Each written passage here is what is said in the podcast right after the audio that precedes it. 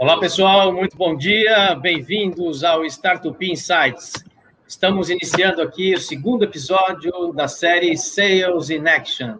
E hoje temos uma convidada para lá de especial, Sandra Vaz, muito obrigado aqui pela presença, é uma honra ter você conosco, uma expert em vendas no segmento de tecnologia no Brasil. Muito obrigado, muito bom dia. Bom dia, Geraldo. Eu que agradeço, uma honra, um privilégio estar aqui com vocês, pessoas que eu admiro tanto. Obrigada pelo convite e vai ser um prazer falar com todos hoje. Excelente, muito bem-vinda. É, Dagoberto, nosso parceiro aqui, apresentador do Sales in Action. Dagoberto, bom dia, bem-vindo. Segundo episódio dessa série fantástica aqui, criada pelo Startup em parceria com a Advance. Bom dia. Bom dia, Geraldo. É um grande prazer estar aqui novamente. E, em especial, estar aqui com a Sandra, que é uma das pessoas que eu mais admiro no mercado de tecnologia.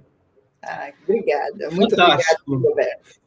Fantástico. Vamos ter aí um café da manhã fantástico hoje, ouvindo muitas informações, muito conhecimento sobre estratégia e sobre as cinco regras de ouro em vendas na visão dessa especialista que é a Sandra Vaz. E hoje nós temos aqui um agradecimento especial à Contest. Contest é uma empresa multinacional de inteligência de mercado, inteligência de dados e pesquisa de mercado, atuando aí fortemente é, dentro do setor de TI, não só no Brasil, como no mundo, uma empresa global, está aqui nos patrocinando e, e, e oferecendo esse encontro aqui para vocês no dia de hoje. Muito obrigado aí ao pessoal da Contest. Legal? Dagoberto, fica com você então aí, vamos dar início a esse bate-bola totalmente informal. Obrigado a todos que estão nos assistindo aqui. Eu peço que, por favor, utilizem aqui o nosso chat, é, é, coloquem perguntas ao longo de todo o papo aqui, para a gente poder é, transmitir aqui aos nossos participantes, principalmente a nossa convidada, que é a Sandra. E, mais além das perguntas, eu quero saber de onde vocês estão nos assistindo. A gente sabe que muitas pessoas aí em home office estão deixando as suas capitais, as suas residências oficiais, dentro da onde moram para sair fora e começar a trabalhar em outras localidades, na praia, no interior. Então coloca aqui para a gente, deixa a gente saber de onde você está nos assistindo, por favor. Dagoberto, é com você. Muito obrigado aí. Vamos lá dar início então a esse bate-bola aí com a Sandra. Muito obrigado, Geraldo, mais uma vez. Eu vou começar apresentando a Sandra. Uh, a Sandra, a gente se conheceu há muito tempo atrás área, na, na época que vender tecnologia era muito diferente, né? A estrutura toda de vender, o conhecimento do vendedor e tudo. A Sandra, ela ficou durante 15 anos na Oracle, foi vice-presidente na parte de vendas, canais, alianças, ah, atuou em toda a América Latina e depois passou pela vice-presidência de vendas de aplicativo para clientes enterprise. Saindo da Oracle, a ela foi para a SAP, onde fez um trabalho brilhante na parte de canais e vendas. Ela foi vice-presidente de vendas e canais para todo o Brasil e América Latina. Uh, eu acompanhei muito o trabalho dela nas duas empresas. Na Oracle foi um privilégio ser um fornecedor para ela. É uma pessoa com uma habilidade de vendas impressionante, dura para negociar, mas muito justa.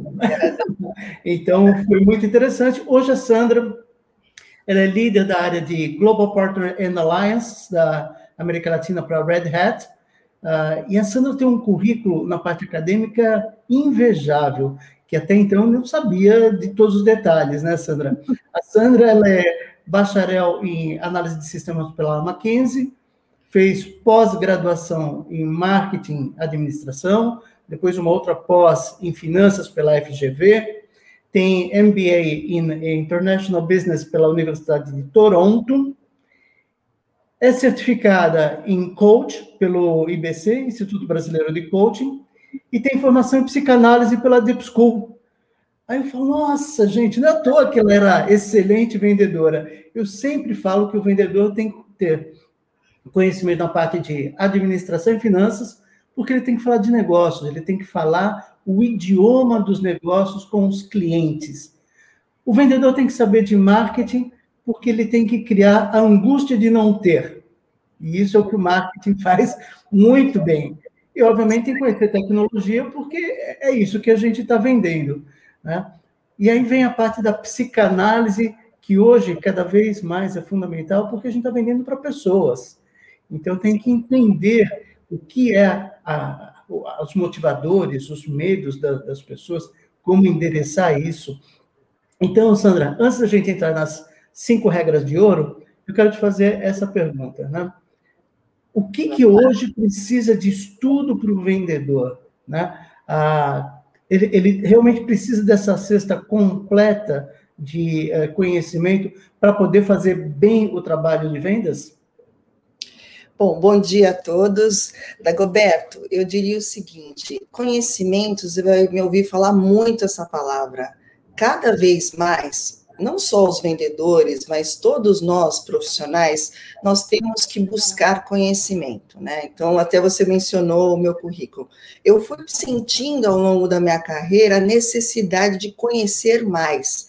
Como você falou, poxa, eu sou de vendas, eu preciso entender sobre pipeline, eu preciso entender sobre funil, eu preciso entender de marketing, eu preciso saber como negociar, fazer um curso de negociação, eu tenho que entender também de international business, se eu trabalho numa multinacional, eu tenho que conhecer pessoas, porque eu trabalho com pessoas, né? Então, minha carreira toda trabalhei com vocês, né, fornecedores, com parceiros, com meus né, colaboradores, com clientes. Então, eu tinha que motivar esse, esse grupo todo para é, vir né, e ou adquirir uma solução, ou o meu time convencido de entregar um resultado.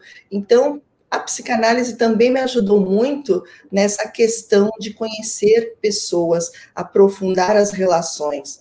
Né? Então, conhecimento para o vendedor é fundamental. Ele tem que entender a sua carteira né, de soluções, de ofertas, né, o que, que ele está vendendo ao mercado, ele não pode sair ligando para os seus clientes sem conhecer as suas soluções, profundamente, apaixonadamente, eu diria, porque ele tem que mostrar essa paixão, ele tem que estar convencido, porque se ele não estiver convencido, ele não vai convencer ninguém.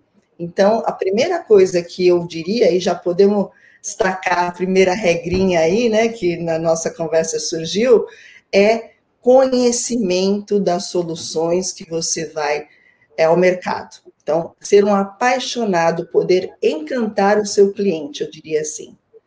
Tá? E quando a gente fala de conhecer a solução, o vendedor, ah, obviamente, ah, empresas como Oracle, SAP tem um portfólio gigante lá dentro, né? Não é que o vendedor tem que conhecer em detalhe absolutamente tudo, mas ele tem que saber fazer as perguntas certas e entender a resposta do cliente para conduzir a, a parte de descoberta da necessidade ou da oportunidade. É isso? É isso mesmo. Ele precisa né, é, entender quais as soluções que ele tem e entender justamente, conhecer o seu território, né? Qual é o território que eu estou atuando? Eu atuo em três contas, eu estou atuando com 50 contas, porque tem vendedores que são focados em grandes empresas e atuam com poucas contas. Alguns vendedores, eles trabalham com um portfólio de clientes grande, né? Por exemplo, 50 contas. E principalmente quando você atua em, é, como um vendedor e atua com canais, você precisa, além de conhecer as suas soluções, os seus clientes, porque você tem que entender como é que você vai atuar nesse território. Se o cliente já comprou de você, já é cliente, se você é um hunter, você vai ter que conquistá-lo. E antes de sair também ligando, você vai ter que entrar na internet, conhecer a indústria desse cliente, conhecer as tendências de mercado, conhecer o que as empresas do segmento dele estão fazendo, é, entender profundamente as dores desse mercado antes de chegar num cliente. Tá? E aí, essa chegada, esse go-to-market, você pode atendê-lo diretamente ou você pode atendê-lo através de um canal. Tá? E cada vez mais, Dagoberto, as empresas estão trabalhando com canais, porque é uma maneira de expandir a sua atuação através de uma cobertura geográfica, através de cobertura por segmento de mercado, indústria, e isso expande a possibilidade de você aumentar a sua receita, de você ser bem sucedido.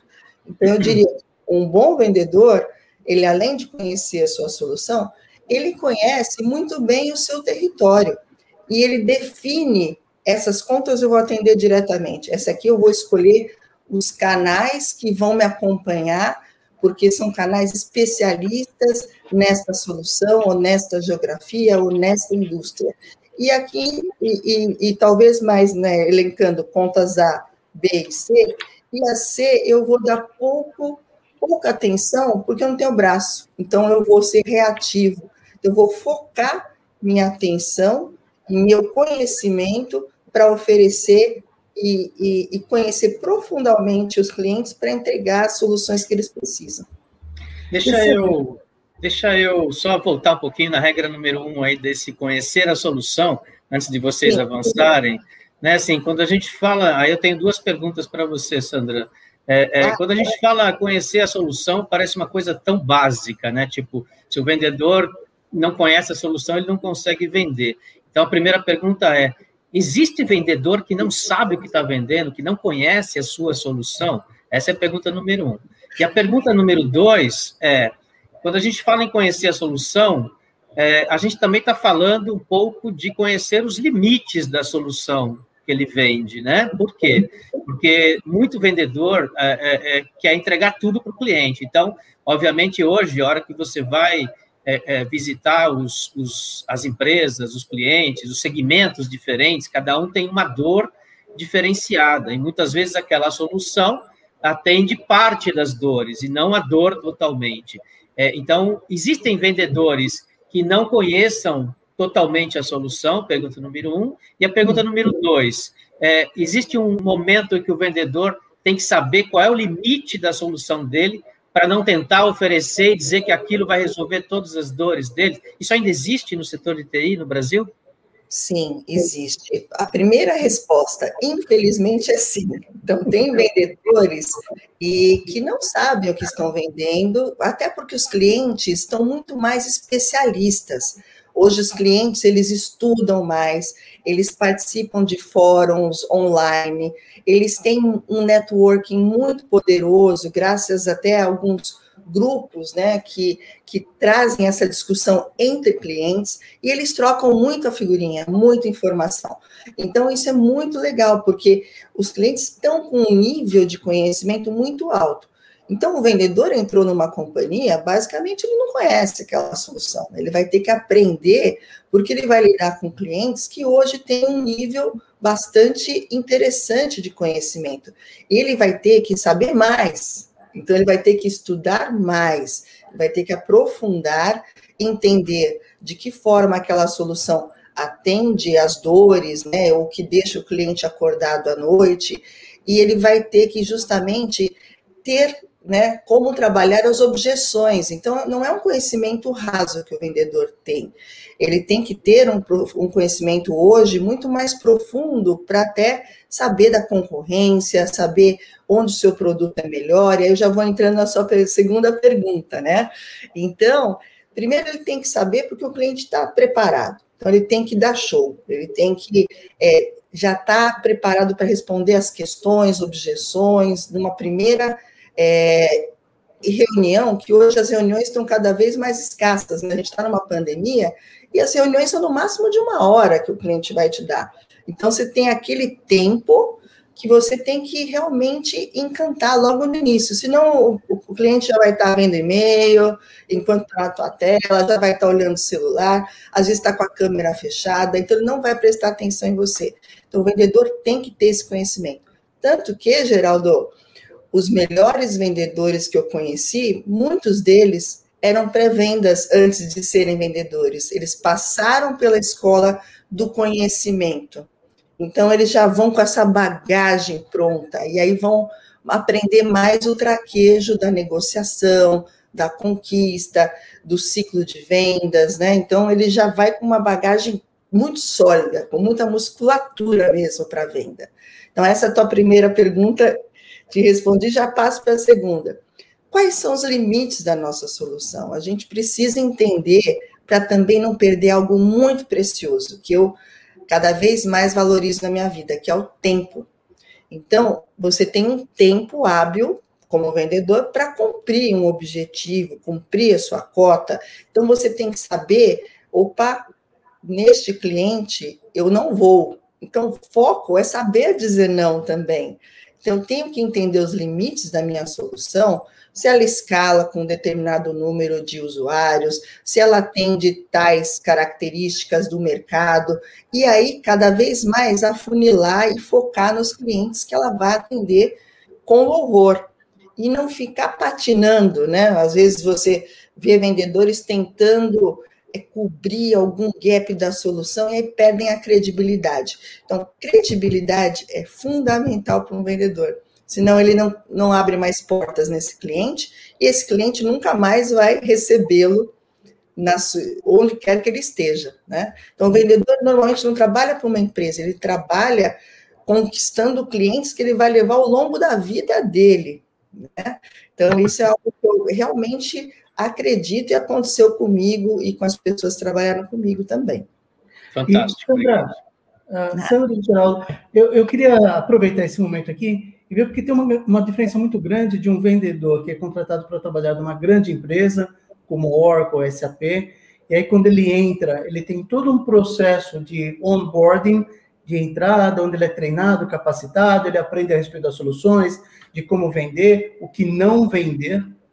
E existe o outro mundo que são das empresas menores e canais, de regra, o canal é uma empresa menor, que aí quando contrata um vendedor, fala assim, Tá vendo aquele vendedor mais experiente? Vai com ele nas visitas e faz o que ele faz. Esse é o processo de treinamento.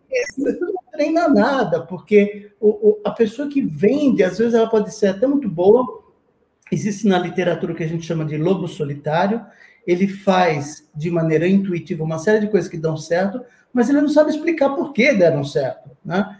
Então, no canal, falta essa parte de conhecimento e uma das coisas que a gente vê muito é, a sua segunda pergunta, o vendedor ir no cliente e prometer mundos e fundos de coisas que o produto não faz, a solução não faz, uhum. e a empresa, para poder cumprir as promessas que o vendedor fez, tem que fazer esforços adicionais, diminuindo a rentabilidade dos projetos. Então, isso é muito comum a gente ver nos canais, empresas que estão com a rentabilidade menor, porque o vendedor não foi bem treinado e vende o que não tem. Faz sentido isso, Sandra? Muito, muito. Eu já trabalhei em grandes empresas e também trabalhei em empresas menores, né? Também tive essa experiência de trabalhar numa quase startup.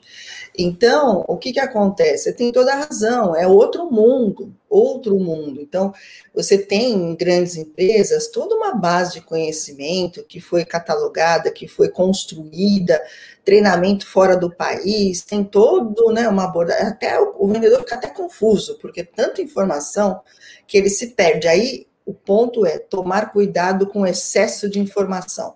Às vezes, menos é mais. Principalmente quando ele está começando, ele tem que e trabalhando focado, devagar, com poucas soluções, entendendo onde, onde estão os casos de sucesso, até para ele poder replicar isso, né? Já deu certo aqui, então vou replicar nessa indústria, nessa geografia, essa solução com esse tipo de cliente. Então, vendedores em grandes empresas realmente têm um skill diferente e eles têm muito onboarding aí, né? Ele tem muita essa facilidade. Então, tem que tomar cuidado para não se perder.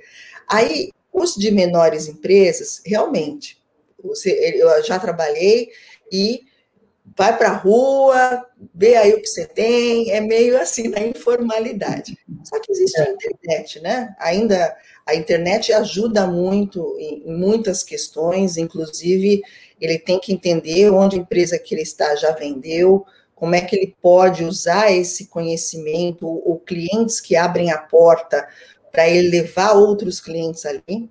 E eu gosto muito dessa abordagem, sabe, de replicar casos de sucesso, porque o cliente se sente mais tranquilo, mais seguro. Ele fala, ele não fala com o vendedor, ele fala com alguém que está no lugar dele, né? Ele tem essa empatia, essa sintonia. E eu acho tão bonito quando eu levo um cliente num outro cliente, porque ele se sente tão à vontade, ele sai feliz, tranquilo, ufa, né? Eu acho que eu vou fazer a decisão correta. Então, eu acho que isso é muito importante para o vendedor que trabalha numa empresa menor. E com certeza ele tem que tomar cuidado, porque ele pode vender uma vez, mas ele não vende nunca mais, porque hoje, com a internet, todo mundo se fala, as redes sociais são muito fortes, né? E ele pode ser, usando um termo moderno aí, cancelado aí, né? Pelos clientes. Então, o vendedor ele tem que vender pensando que ele tem que vender uma, duas, três, mil vezes para esse cliente, independente da empresa que ele esteja. E porque tem, tem cliente que fala assim, eu não recebo esse cara aqui, porque já sofreu, já teve dores, não implementou a solução, enfim. Então, esse é um cuidado que todo vendedor tem que ter. Vendeu não é para fechar a cota, é para conquistar esse cliente para a vida. Legal. Sandra, retomando aqui, a gente falou da regra número um, que é conhecer a solução.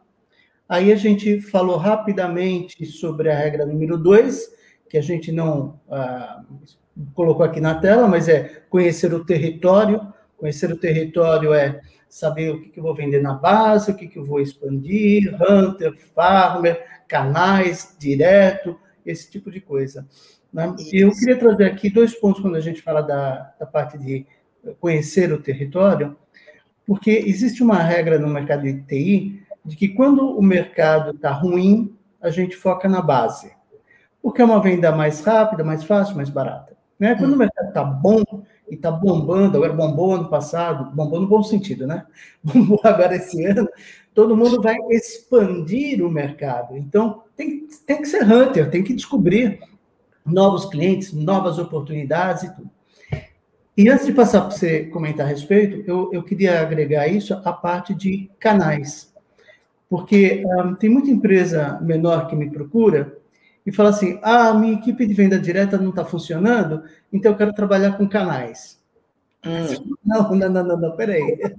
Tá certo? Você só vai trabalhar com canais se você tiver uma estrutura de vendas que funciona, que você tem todo o material, que você tem treinamento e capacitação, que você tem a estrutura, que você tem o processo. Aí é para você pegar um vendedor externo, que é o canal. Né? Se não está funcionando dentro, pior vai ser a parte de fora. E a gente vê de que quando o mercado está crescendo, como está crescendo agora, ano passado e esse ano, ainda a busca por canais é ainda maior. Todo mundo acha de que uh, preciso tirar proveito dessa onda de oportunidade e canal é a forma de chegar lá. Então, eu queria que você comentasse um pouquinho, porque você tem uma experiência gigante nessa coisa de canais. Né? Como é que é uhum. trabalhar com canais e estruturar canais? Muito bom, ótima pergunta. E muito importante neste momento, né? Porque a gente está pensando e sendo criativo aí para expandir as vendas. Você tem toda a razão. É, eu diria o seguinte: um bom vendedor, se ele tem clientes, tem empresas que segmentam, né? Você atende a base e o, o, o fulano atende é, Hunter e atendem novos clientes, né? Vai a net new customers, né? Como as grandes empresas falam. Então, na verdade, tem essa situação e tem vendedores que têm os dois, tem base e tem novos. Eu diria que um bom vendedor é que nem investir, né? O seu dinheiro. Você investe um pouco na bolsa, você investe. Ele tem que ter um equilíbrio. Então, ele tem que sim investir nos seus clientes, porque normalmente ele tem aí um bom conhecimento, o cliente já gosta da empresa, então tem uma venda talvez mais rápida, mas ele não pode depender disso, ele tem que abrir novas portas para equilibrar a carteira dele ele conseguir fazer, entregar a cota dele, né? Não só neste ano, mas depois, se ele manter a carteira, enfim.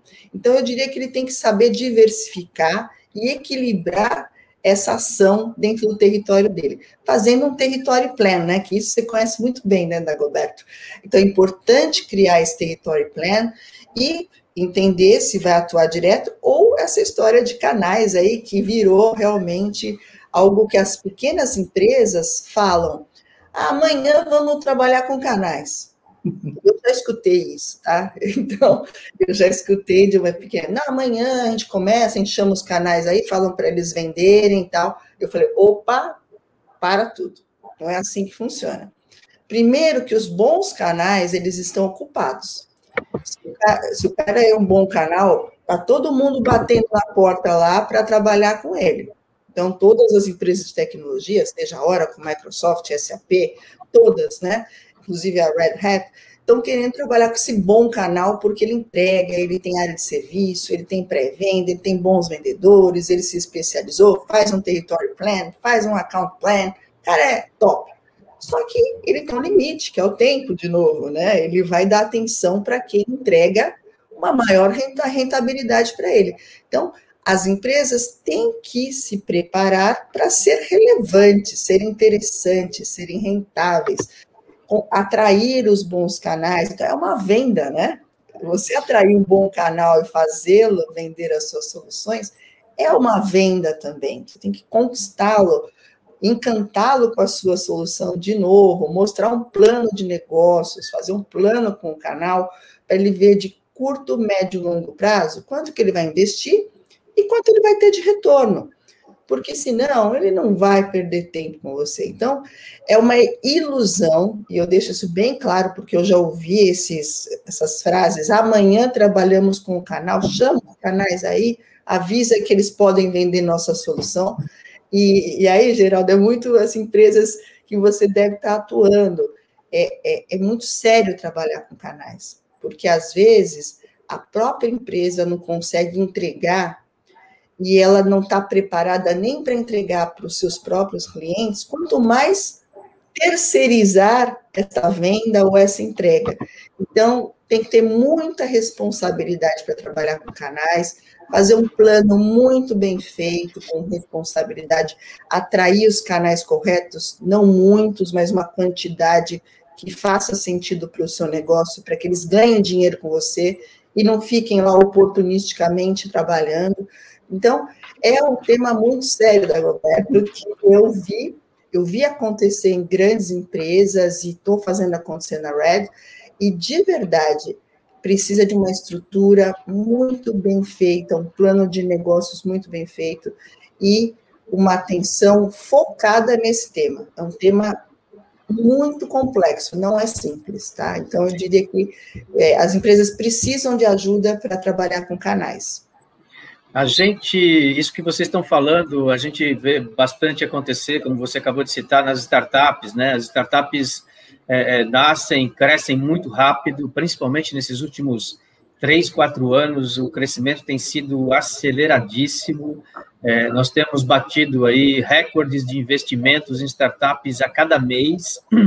Março foi espetacular, abril superou todas as expectativas dos últimos dois anos é, com muitos êxitos, muitas saídas, muitos M&As, né, muitas aquisições de startups por grandes empresas, só a Magalu, acho que já comprou aí umas 15 empresas esse ano, enfim, então, é, isso tem acontecido muito rápido. Então, quando a startup é, é, é cresce é, sem, esse, sem essa preparação aí que o Dagoberto colocou, né, e sem esse ponto que você bem colocou, que é trabalhar estruturadamente na parte de vendas diretas, né? Esse crescimento, a primeira coisa provavelmente que ela bate na porta do Dagoberto pedir é eu preciso de um plano de canais, né? O Dagoberto já deve ter presenciado isso em algumas, né?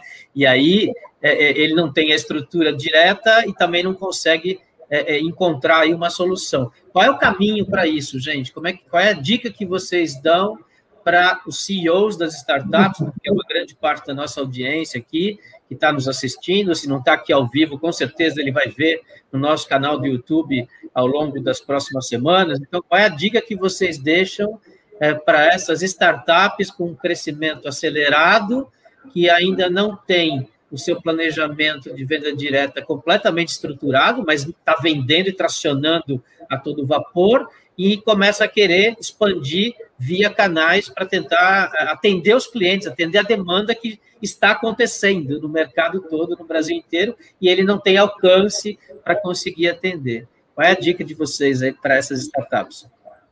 A primeira dica é contrato da Goberto, que vai dar tudo certo. Excelente.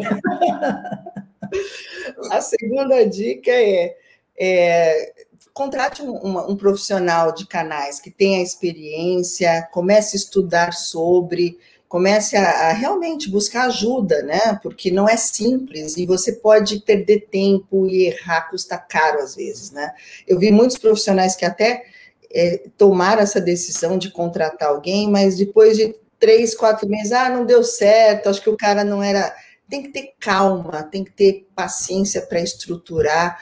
E o primeiro ano não vai funcionar mesmo, sabe? Eu diria que o primeiro ano é um ano de estruturação do canal, né? De organizar o que você vai vender via canal e para quem ter essas respostas bastante claras para dentro da companhia, regras de engajamento claras antes de sair aí contactando canais e falando. Não, você tem que já ir com tudo pronto. Olha, o território que os canais vão atuar é este, as soluções que serão vendidas serão estas, é a regra de você registrar uma oportunidade, o treinamento é este para vender, para fazer pré-venda, para implementar, eu vou te dar suporte nessas áreas, é, o plano de negócios é esse, enfim, e aí vai começar a trabalhar com os canais. Tem muito canal que vai falar, não, é, é, é mais que pipe, né? Da pipe a gente fala que é 10 oportunidades que você começa a trabalhar para fechar uma, né? Na, nas áreas de, de aplicativos, ERP, CRM canais, eu diria que é mais ou menos isso. Você fala com 10 para é. concretizar um canal. Né? Porque depende de como se ele tem tempo, se ele tem estrutura, se ele está entregando com os outros fornecedores. Então eu diria assim, calma, se organize, se estrutura, se estruture e peça ajuda para os é, especialistas no tema, tá? Ou empresas realmente como.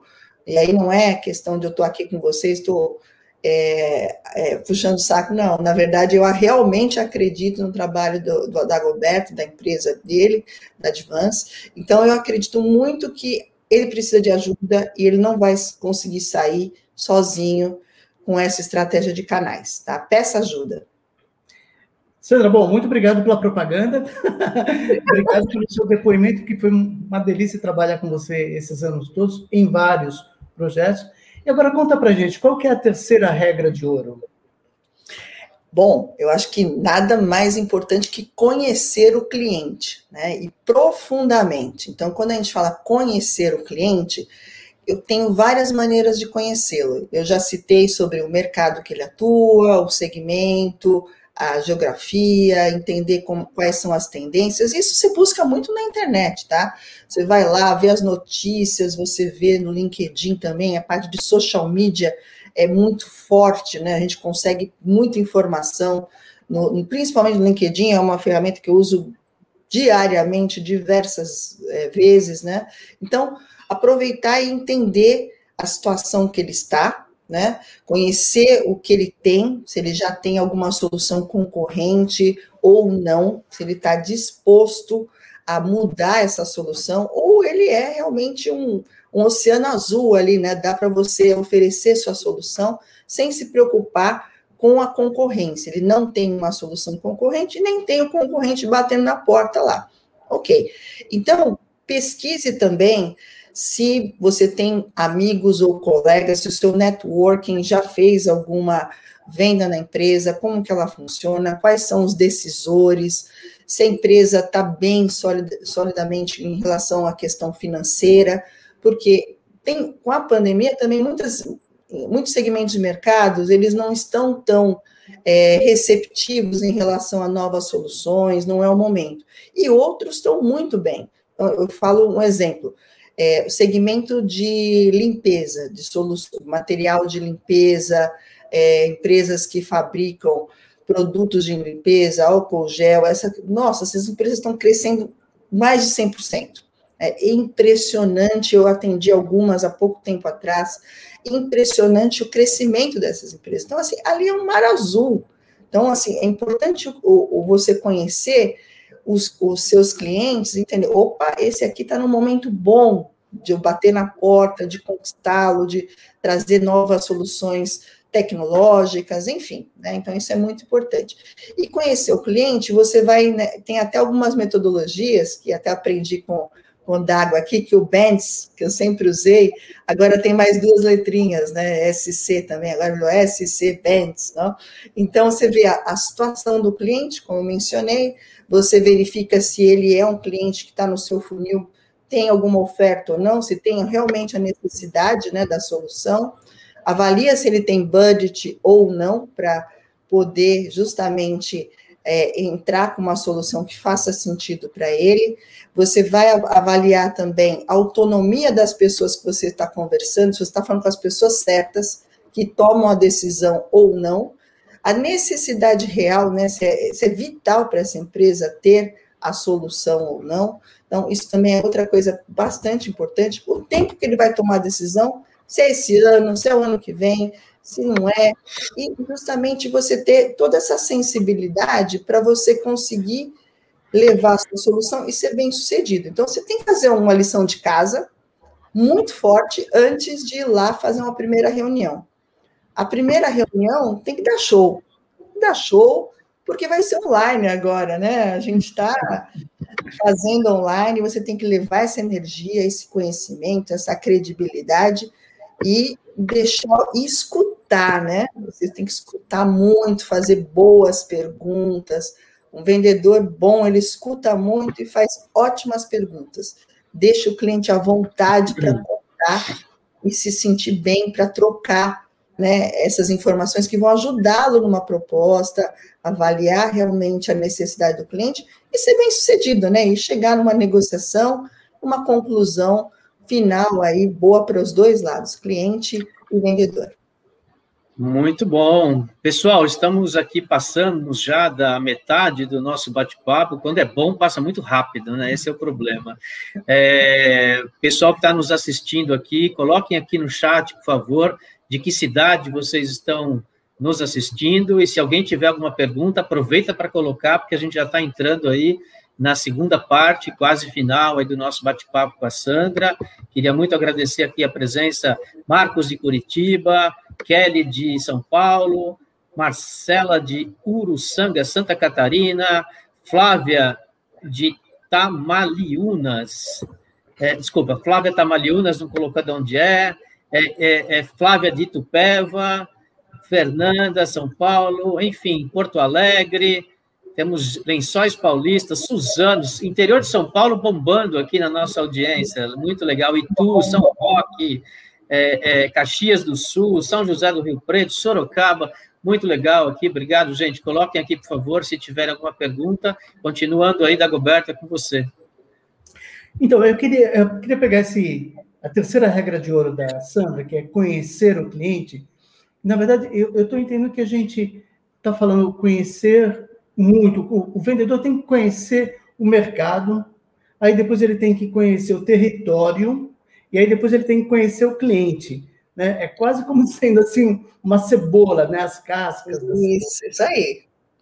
Quando a gente vai numa empresa pequena, numa startup, uh, eles têm muita dificuldade com isso. Normalmente eles têm um estudo que fala a respeito de mercado, eles entendem relativamente bem, eles dificilmente conseguem agrupar os clientes em territórios e necessidades para poder atuar, e pior, não conseguem, na hora que estão no cliente, fazer uma coisa que você falou, que é a qualificação. Né? Quais são as perguntas que eu tenho que fazer para saber se aquela oportunidade ela é real ou não e se interessa para a gente ou não. E a gente tem um estudo que fala que hoje 75% das negociações que não dão certo é porque houve erro na fase de qualificação. O vendedor não soube fazer as perguntas que precisava, e aí, quando chega lá na fase de negociação, falta informação. Né? Ah, então, novamente, empresas menores acabam tendo mais dificuldade nesse tipo de coisa.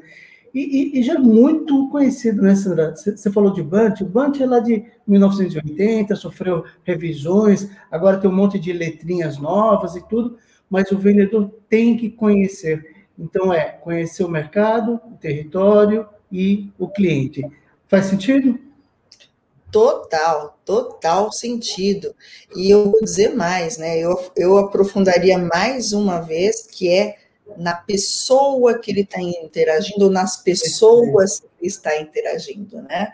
Então, você vende para pessoas, não para empresas. Na empresa você vai assinar um contrato, mas para assinar um contrato você tem que passar por essas pessoas. Então, conhecer a pessoa que você está interagindo, seja o CFO, ou seja o CIO, se, se é área de compliance, que eu já me relacionei também, entender muito bem os motivadores também dessa pessoa, porque às vezes você está falando com a pessoa que não quer o projeto, né? E você perde tempo, né, Dagoberto? Aquilo que você falou, às vezes você faz um, um trabalho de meses, porque você está falando com a pessoa errada, não é a pessoa que toma a decisão. Às vezes você está fazendo com a área errada, com o departamento errado, porque não é ele que tem o budget. Então, você tem que fazer esse, essa lição de casa antes. Obviamente, você não vai ter todas as informações, mas você tem que ter um networking que também te ajuda. Para mim, nossa, meus amigos que eu construí ao longo da minha carreira me ajudam muito. A gente troca informações. Você já negociou com essa empresa? Foi difícil? Tinha RFP? Tinha RFI? Como foi o projeto, o processo de seleção? Com quem que você falava? Quem que toma decisão? Então, assim, é importante você manter o networking vivo, né, dinâmico para você fazer essa lição de casa. E, de novo, né, você tem que usar muito bem o seu tempo, um bom, ser um bom administrador do tempo com essa qualificação que você fez. E aprofundar nessa pessoa, né, ou pessoas, que tem pessoas que você trata no cliente, que você fala, ah, me conta das suas necessidades atuais antes de eu te fazer uma apresentação. E a pessoa fala 20 minutos, ela gosta de falar, ela gosta de contar, ela gostou de você, se sentiu bem. Tem pessoas que falam, não, prefiro começar com a apresentação.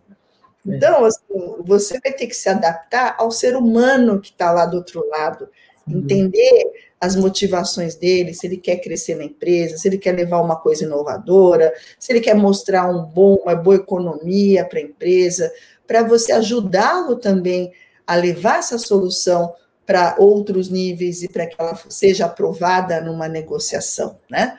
Então você tem que não só fazer o seu papel, e não é uma missão de, ah, estou lá para apresentar, pra... não, você está lá para observar, escutar, fazer perguntas, entender a pessoa empaticamente, genuinamente do outro lado, para você construir uma relação de longo prazo, né? E bem, bem sucedida para ambos, né? Tomara muito cliente meu ser promovido, né? Isso que eu quero, né? Dos meus clientes. É. Sandra, qual que é a quarta regra de ouro? Eu já mencionei, mas eu quero reforçar.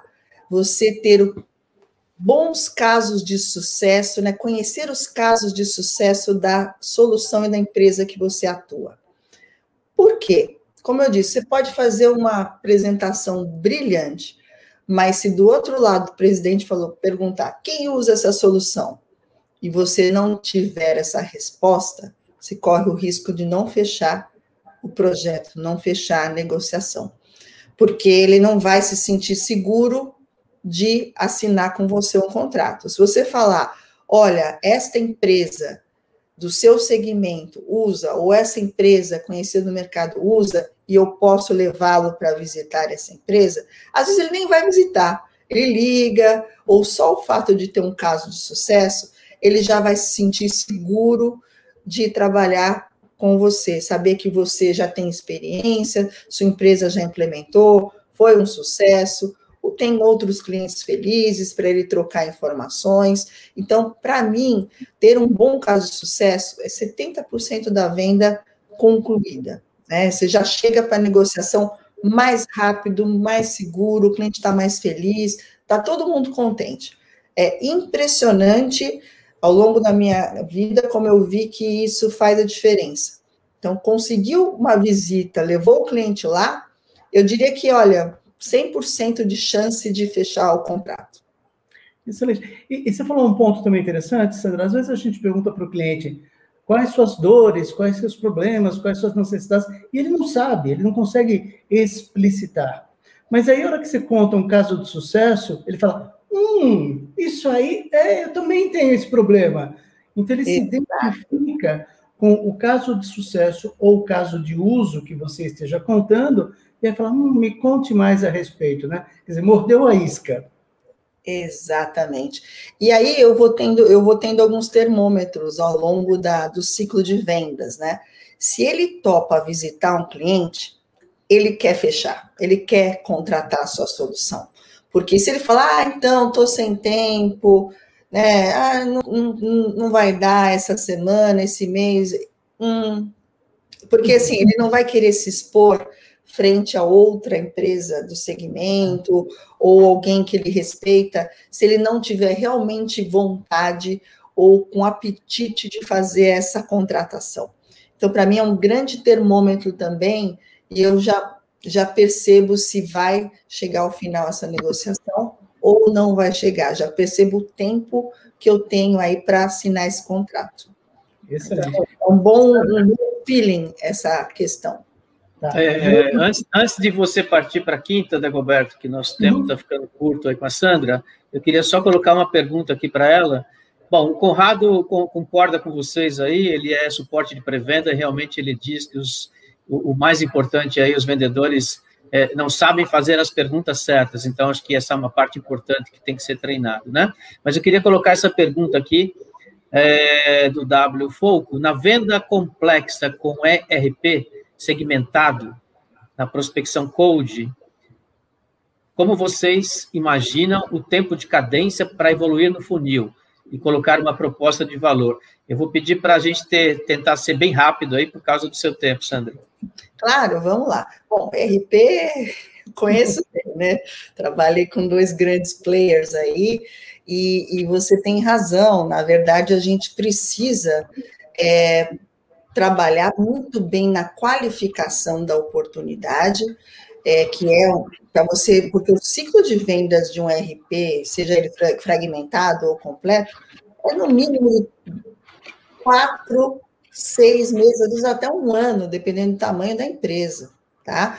Então, assim, se é uma empresa menor, se é uma solução de RP mais, né, é, assim, mais compacta, Ok, não é tanto, mas eu diria que você leva no mínimo para qualificar uns dois meses e depois você vai lá para o ciclo de vendas, seis meses eu diria que uma boa média, tá? Para você assinar um contrato. E aí a, vem, a visita no cliente é maravilhosa, porque é um projeto caro, que leva também de implementação mais de seis meses, e o cliente não quer se arriscar. Ele sabe que é um casamento. O RP dura mais que muitos casamentos hoje em dia. Então, é importante você fazer essa qualificação muito bem feita. O ciclo de vendas é longo, porque envolve a maioria das áreas da empresa, e a proposta de valor, você deve chegar lá para o quarto mês, já começar a identificar o que, que você vai propor, mas com muita pergunta, muita escuta, muita reunião, enfim, é um trabalho forte, mas é muito prazeroso, com certeza. Fechar um projeto de RP é fantástico. E Sandra, vamos partir agora para a quinta regra de ouro. Vamos lá. Olha, essa eu gosto muito, tá? Eu gosto muito, senti na pandemia e estou assim encantada com essa questão também. Eu diria que é a sensibilidade digital né? E o que, que é sensibilidade digital, né? Então muita gente fala, assim, nossa, o que, que é isso? É você, é, mesmo através né, da telinha, você sentir né, o que está acontecendo com o seu cliente, se ele está gostando, se ele não está gostando da apresentação. Então, como é que você vê isso? Até é, alguém me perguntou, mas e se o cliente estiver com a câmera fechada? Você não vai ver o olhar dele, você não vai ver se ele está ali presente, se ele está participando. Então, você tem algumas possibilidades, né? Então, primeiro, que antes de fazer uma reunião com o cliente, eu pesquisei, né, no LinkedIn, nas redes sociais, pesquisei sobre o perfil, vi se eu tenho amigos que o conhecem, se já negociaram antes com essa empresa, com essa pessoa, de novo, né, com esse ser humano, e e, e, começar pela, até pelo tom de voz, a energia que ele coloca na reunião, se ele está mais quieto, se ele está mais falante, se ele está participativo. E aí entram de novo as perguntas, né? Se perguntar, me conta um pouco do teu momento, como é que está a empresa, quais são as suas necessidades, o que, que te deixa acordado, é, como é que você pretende é, selecionar essa solução. É, então, tudo isso. É aqui estão importante. algumas músicas da sua. Opa, a Ciri entrou aqui na nossa live. Então, eu diria que, assim, é, você ter essa sensibilidade digital é sensacional, porque vai te dar muita habilidade para depois é, entrar em outras negociações com a área de finanças, com outras áreas da empresa. Então, entender se esse cliente gosta de ser chamado no WhatsApp, tem gente que não gosta, prefere o e-mail, ou ele é um cara que você pode ligar, o cara ah, pode me ligar, não tem problema nenhum, e você usar, né? É, não você, ah, eu trabalho assim e vou. Não, ser rígido. Não. O vendedor é um ser adaptável, né? E como dizia Darwin, os bons vendedores se adaptam também, né? São os que sobrevivem e são os que mais permanecem nas empresas, fazem suas cotas e são bem-sucedidos. Mais uma perguntinha para você, Sandra do Tiago Nunes aqui. O que fazer quando o seu canal começa a ser assediado a vender soluções concorrentes? Hum, grande pergunta, Tiago. Bom, você vai ter que conviver com isso. Trabalhar com canal é ter aí seus concorrentes. Se for um bom canal, então vai ter uma relação aí que você vai ter que estar sempre sendo relevante para ele. Você vai ter que ter uma relação dinâmica com o canal. Você vai ter que estar próximo, número um. Você vai ter que entender os motivadores do canal, é, o que, que ele é, é, bom em fazer, se é implementar, se é serviço, se ele é bom em, em, em, prospectar em outras regiões, em abrir novas contas, ou cuidar da sua base. Você tem que entender bem esse perfil. E levar incentivos, né? Levar motivadores para aumentar a rentabilidade com o canal também. Então, fazer uma campanha de incentivo. Eu gosto muito de incentivar não só a empresa, mas os vendedores do canal, pré-venda do canal, os consultores do canal. Eu gosto dessa coisa de milhagem, sabe? Acho que você envolve toda a equipe no canal com a tua empresa e eles se sentem felizes em trabalhar a sua empresa. E nos grandes eventos, né, Geraldo? A gente fazia grandes eventos aí no passado. O pessoal passaram-se 15 anos as pessoas assim, nossa, eu lembro daquele evento que vocês fizeram lá em Bahamas e não Vale Nevado. Você tem que fazer o canal ser apaixonado por você. E é como um casamento, você tem que estar sempre inventando coisa nova, entendeu? Senão vira uma, um tédio total. A relação com o canal é assim. Então, seja relevante, prepare aí algumas surpresas e incentivos para os seus canais. Excelente. Uh, eu eu não, não, tenho mais nada a contribuir aqui. Eu queria só agradecer muito a sua participação, Sandra, uh, o teu conhecimento, o, o fato de você ter compartilhado esse conhecimento, essas suas regras de ouro acumulada ao longo de tantos anos de experiência bem sucedida, né, ajudando o canal a se profissionalizar do ponto de vista de vendas e de empresarial como um todo. E espero que tenha contribuído com quem está nos assistindo aqui. Geraldo? Pessoal, não estamos acabando, não, ok? A Sandra vai ter que sair, cinco minutinhos antes aqui, porque ela tem uma call com o cliente, então ela tem que estar tá no timing correto aí. Mas a gente continua aqui mais cinco minutos para terminar de responder algumas perguntas e ficamos com vocês. Sandra, seus comentários finais. De novo, muito obrigado aí. Fique à vontade para se despedir. Olha, foi um grande prazer estar aqui com vocês, Geraldo, Dagoberto. Poxa, que gostosa a nossa conversa, que delícia. Acho que é um tema muito em voga, né? Todo mundo hoje precisa, né, de conhecimento, precisa ser mais rápido, né, mais prático para conseguir alcançar os seus objetivos em vendas. E eu estou muito feliz e, e desejo a vocês muito sucesso nessas lives aí que só ajudam as empresas a crescerem. Parabéns pelo trabalho, de verdade. E mais uma vez, obrigada pelo convite. Espero que todos estejam bem, né? Todos os nossos, né? O nosso público e vocês e família também. Muito obrigada. Muito obrigado. Obrigado, Sandra. Fique à vontade. Obrigada. Tchau, tchau. Boa venda agora no seu cliente, né? Ah, com certeza. Muito obrigada. Tchau. Geraldo, uh, e aproveitando aqui, uh, você falou de algumas perguntas, mas eu queria também perguntar a respeito do nosso próximo episódio. Podemos já dar algum spoiler aqui? Podemos sim. A gente vai é, estar com Luciano Idésio, VP de Vendas Corporativas da Thomson Reuters.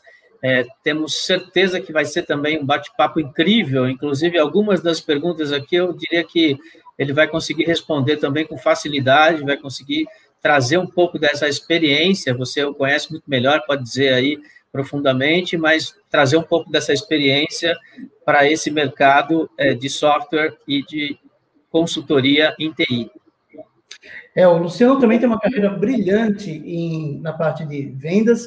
Uh, é, é, como a gente tem falado aqui, um dos melhores vendedores que, que temos no Brasil. E tem uma carreira muito grande na parte de canais. Então, estruturando canais, organizando canais, ensinando o canal a vender. Então, falando aqui, se a gente pudesse usar as cinco regras de ouro da Sandra, né, é ajudar o canal a conhecer a solução, conhecer o território, conhecer o cliente, conhecer os casos de sucesso, e agora, nesse novo mundo digital, ter a sensibilidade digital, que a Sandra colocou muito bem, então, um termo de cunhado por ela, propriedade intelectual dela, onde é fundamental que o vendedor agora aprenda técnicas de negociar usando essa nova realidade que são os meios digitais. Então, às vezes o cliente está sem a câmera ligada e você vai ter que negociar com o cliente, mesmo sem conseguir ler expressão facial e linguagem corporal. Então, existem técnicas e metodologias para que isso aconteça. Né? O Luciano ele vai uh, dar as suas regras de, de ouro e, novamente, vai poder uh, trazer conhecimento a respeito de venda direta e canais. Muito bom. 19 de maio, às 8 da manhã, com Luciano Idésio, sensacional. É, é, Inscrevam-se no site salesinaction.com.br. Quem já se inscreveu, é, não precisa se inscrever de novo, já vai receber o link automaticamente para ter acesso a esse bate-papo, ok? É, e quem gostou do que ouviu aqui e quer compartilhar com seus amigos, é, esse programa inteiro, na íntegra, vai estar no nosso canal do YouTube. Basta compartilhar aí para as pessoas poderem assistir, seus times de vendas, seus parceiros, seus canais, enfim. É, quanto mais conhecimento, é, mais é, informação é, desse tipo é, é, de perfil de líder em vendas, melhor para capacitação e para aumentar essa base toda do conhecimento. Última pergunta, Dagoberto, do Fernando Olivato aqui. Na verdade, ele quer saber o que, que mudou no mercado de vendas de TI com a pandemia e qual tem sido o maior desafio do vendedor atualmente devido a essas mudanças. Hum, nossa. Uh, Fernanda. Fernanda, é, eu, poderia falar durante uma hora, porque mudou muita coisa, né? A primeira coisa que, que mudou é o comprador está em home office, então a, o, o telefone fixo dele não serve para mais nada, você tem um acesso limitado a ele, uh, e aí é interessante de que começou -se a usar muito a parte de rede social, em especial uh, o LinkedIn para isso, então a gente percebe claramente o número de pessoas que começaram a divulgar no LinkedIn o seu celular ou WhatsApp, porque o comprador precisa ser encontrado, né? Então às vezes o vendedor fala assim, ah, não consigo achar o meu cliente, a gente fala assim, você não está procurando o lugar certo, né? Porque tem formas de você chegar, abordar. O que acaba acontecendo é que, às vezes, a abordagem ela não é feita da maneira correta e cria uma resistência por parte do cliente. Ah, outra coisa que muda é que, nesse novo mundo digital, não existe mais aquela reunião típica de uma hora com o cliente. As reuniões são muito mais curtas, muito mais objetivas. Tanto o vendedor quanto o comprador se preparam para a reunião e por isso ela consegue ser mais objetiva. E o terceiro ponto, eu digo, é a, existe uma dinâmica muito diferente nesse novo mundo digital. Então, é, é diferente você negociar com uma pessoa de maneira a olhar na câmerazinha aqui, ou, às vezes, sem ver a imagem dela. Então, novamente, existem metodologia, processos uh, e técnicas para que você faça isso de maneira adequada. Ponto que, fica, uh, que é fundamental, a gente viu na nossa, no nosso primeiro episódio com o Carlos Carnevale, agora com a Sandra Vaz, é o vendedor tem que estudar muito. Né? Tem, tem muita metodologia, tem muita regra, muita técnica, mas ele tem que se aprofundar. E a internet é, é rica nesse aspecto, tem muita informação para ele aprender, exercitar e fazer o seu trabalho de maneira mais produtiva possível. Muito bom, excelente. Muito obrigado, Dagoberto. Episódio número dois aqui com a Sandra. Eu acho que a gente vai, a cada episódio, trazendo mais conhecimento, mais bagagem, vamos aumentando essa base de conhecimento e as pessoas vão, com isso, conseguindo trazer e levar cada vez mais para o seu dia a dia. É isso que a gente busca com Sales in Action, é tratar é, a área de vendas de forma prática, para fazer com que quem está nos assistindo é, possa aplicar no seu dia a dia de negócios dentro da sua área de especialidade.